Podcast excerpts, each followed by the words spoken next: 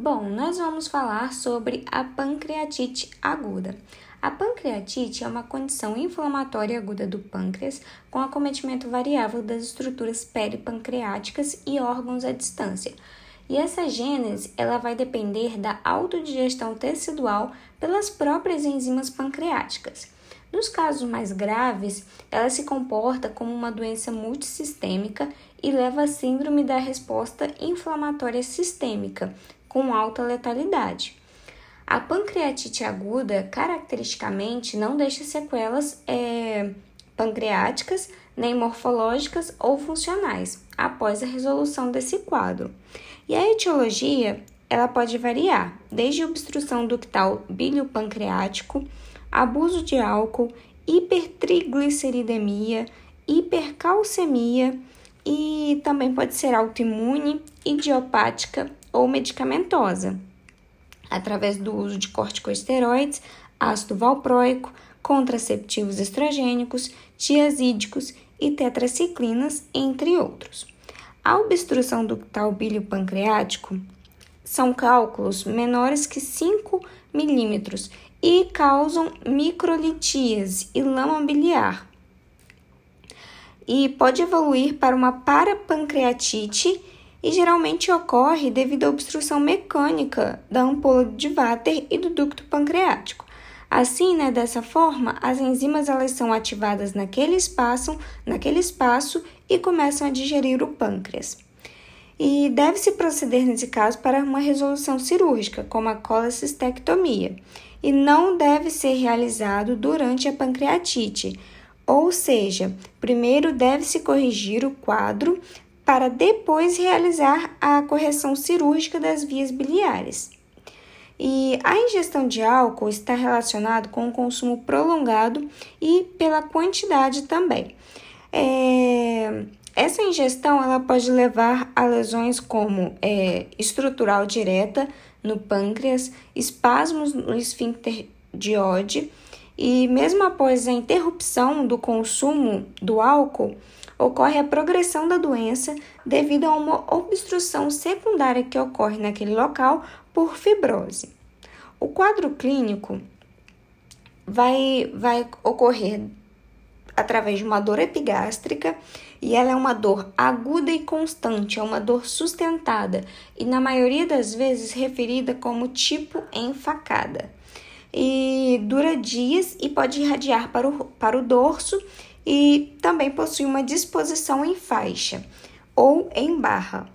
Também há náuseas e vômitos, o sinal de Cullen, que é a equimose na região periumbilical, o sinal de Gray Turner, que é a equimose no flanco, febre, taquicardia, hipotensão, desidratação e choque. O diagnóstico ele é feito através de um quadro clínico típico, que é a dor abdominal em faixa e mais a elevação de pelo menos três vezes o valor de referência das enzimas pancreáticas, que é a amilase e a lipase. Nos casos de quadro clínico sugestivo sem elevação de enzimas pancreáticas, é necessário um exame de imagem para o diagnóstico diferencial, uma TC com contraste ou uma ressonância magnética. É, o exame de imagem ele deve ser realizado em 72 horas após o início dos sintomas. Antes é, desse, antes dessas 72 horas, não se identifica necrose pancreática. E as enzimas pancreáticas elevadas, mais exame de imagem normal, devemos então investigar outras causas de hiperamilasemia e hiperlipasemia. É, a, a amilase ela se eleva nas primeiras 12 horas do início dos sintomas e retorna à normalidade dentro de 3 a 5 dias. Já a lipase ela é mais específica e ela se mantém elevada por, por um período maior. As complicações podem ser por pseudocisto pancreático, abscesso pancreático e também necrose pancreática, hemorragia, fístula, diabetes mellitus, dependência de opioide, desnutrição, câncer esses são os fatores que podem levar à complicação do quadro. O tratamento clínico, ele tem o objetivo de reduzir os estímulos secretores pancreáticos, Logo, o ideal é uma dieta zero, não só para pancreatite, mas para todos os que chegarem ao pronto-socorro com dor abdominal, já que não se sabe o que se tem. Pode ser que se tenha um quadro é, dirigido né, ao centro cirúrgico e a qualquer momento não se sabe se, essa, se esse paciente irá para o centro cirúrgico, de qualquer forma já estará numa dieta zero. Também se faz o uso de antibióticos. Na prática, deve ser usado na pancreatite aguda grave e nos casos com presença de necrose em mais de 30% do tecido pancreático. Então, se usa ciprofloxacino mais metronidazol por 7 a 14 dias. O imipnem ele é utilizado no caso da inflamação do pâncreas, porém é reservado para os casos mais graves e, que, e quando não há resposta aos antibióticos de primeira escolha. Também é, como forma de tratamento, né? O paciente terá que seguir uma dieta, um jejum oral, parenteral total, enteral pós-pilórica, ou seja, é, ele, te, ele receberá uma alimentação por via endoscópica, no qual se coloca a sonda após o piloro para que não haja estímulo pancreático. E por analgesia. Analgesia, nós devemos evitar o uso de opioide, por ele aumentar a pressão é, na ampola de váter. Hidratação agressiva Correção também dos eletrólitos é essencial, principalmente do sódio e do potássio é, e monitorização das vias da, dos sinais vitais. O tratamento cirúrgico é indicado na presença de necrose pancreática depois de 72 horas, paciente já assintomático. É associado ao aumento da mortalidade quando realizado nos primeiros dias do início do quadro, quando possível, realizá-la pelo menos duas semanas após o início do quadro. É, esse tra tratamento cirúrgico é por meio da necrosectomia e drenagem de cavidade. Vamos falar sobre o choque. O choque ele é caracterizado pelo desequilíbrio entre a oferta e o consumo de oxigênio. Apesar de a hipotensão ser um achado frequente nessa condição, o choque ele pode ocorrer mesmo na presença de uma PA sistólica maior que 90. Então, ele é uma síndrome caracterizada pela incapacidade do sistema circulatório de fornecer oxigênio aos tecidos, e isso pode levar a uma disfunção multissistêmica e morte. É, o choque ele indica baixa perfusão, então ele consiste numa capacidade numa incapacidade perfusional. É, e tipicamente o diagnóstico ele é baseado em três variáveis, que é hipotensão e taquicardia. Porém, é válido lembrar que pode haver choque mesmo com uma é, PA sistólica maior que 90. É, e achados clínicos também de hipoperfusão periférica, hiperlactatemia que indica o metabolismo celular é, de oxigênio alterado, e, e esse choque ele é classificado como hipovolêmico, distributivo, cardiogênico e obstrutivo. O choque ele pode causar lesões celulares e a irreversibilidade depende do, do tempo. É, no choque hipovolêmico, ocorre perda de parte do volume sanguíneo ou plasmático, reduzindo o retorno venoso, então há uma redução do débito cardíaco. No choque cardiogênico, o problema é na bomba. Por exemplo, uma ICC pode causar né, uma insuficiência cardíaca congestiva, e aí, nesse caso, pode fazer com que o pulmão fique encharcado e o volume do retorno venoso fica estagnado, e aí pode, pode ter né, é, edema de membros inferiores, ascite, ascite, entre outros.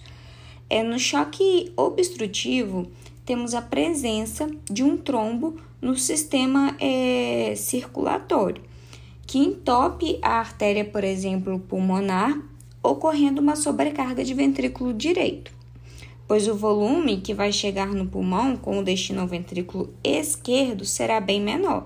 E então, esse ficará acumulado no ventrículo direito, e isso pode causar é, um, um edema pulmonar. É, no choque distributivo, há um aumento da dilatação do leito vascular generalizado e dessa forma as pressões de, perfus, de perfusão elas caem. E o que fazemos com o paciente? Bom, a monitorização obrigatória é da PA, é da frequência cardíaca e da oximetria de pulso.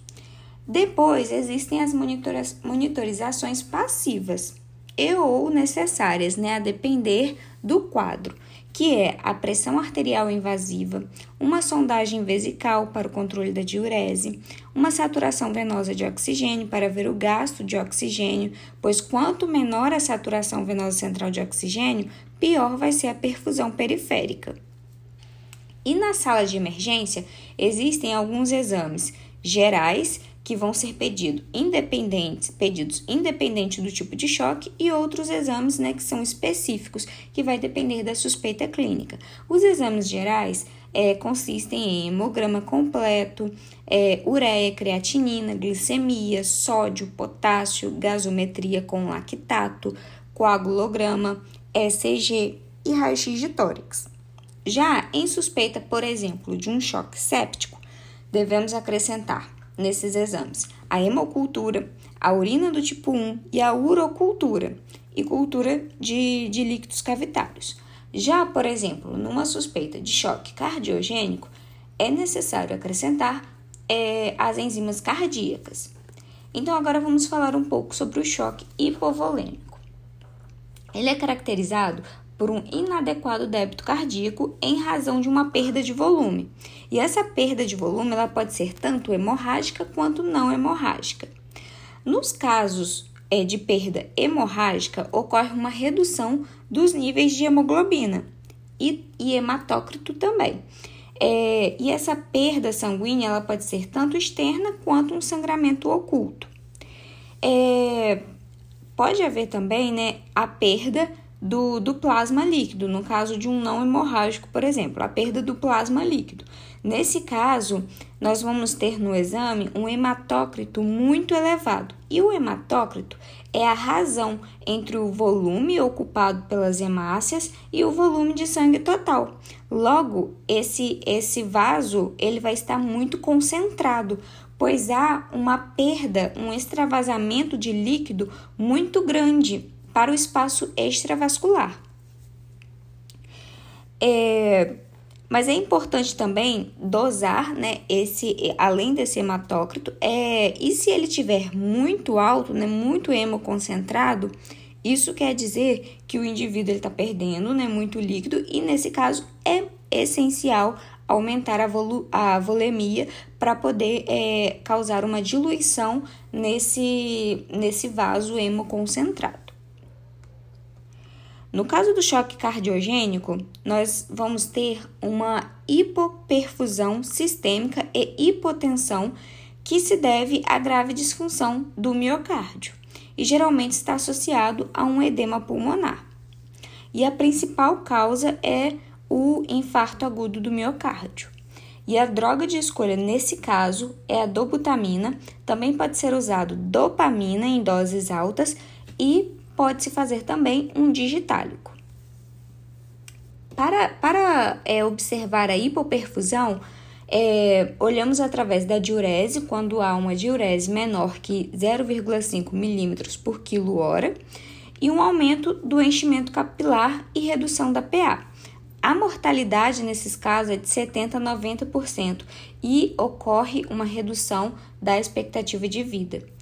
É, pode usar também vasodilatadores que reduzem a pré e a pós-carga, reduzindo o trabalho cardíaco, e pode também haver uma congestão pulmonar. Também está relacionada à arritmia, disfunção valvar, é, ruptura de septo, e deve-se considerar uma reperfusão é, coronária, uma cardioversão elétrica e uma cirurgia de emergência. Acompanha também a, o choque cardiogênico com um ecocardiograma com um monitor de débito cardíaco e uma CAP.